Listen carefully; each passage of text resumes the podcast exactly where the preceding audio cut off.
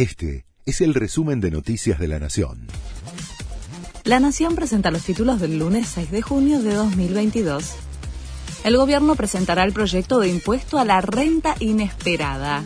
Será anunciado esta tarde por Alberto Fernández y Martín Guzmán.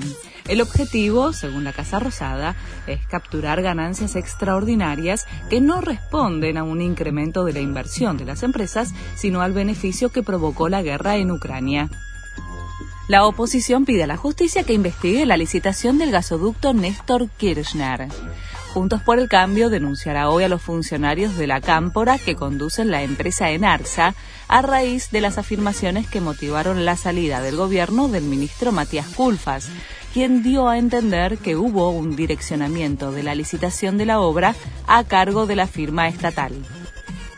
Se posterga una semana la asunción de Daniel Scioli en el Ministerio de Desarrollo Productivo.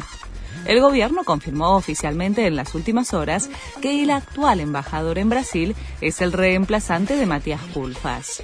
La demora en tomar el cargo se debe, según el funcionario, a una serie de actividades pendientes en Brasil, donde viene trabajando en las relaciones comerciales entre ambos países. Comienza hoy la Cumbre de las Américas. La novena edición del encuentro internacional se realiza en Los Ángeles hasta el 10 de junio, en medio de la tensión por la exclusión de Cuba, Nicaragua y Venezuela.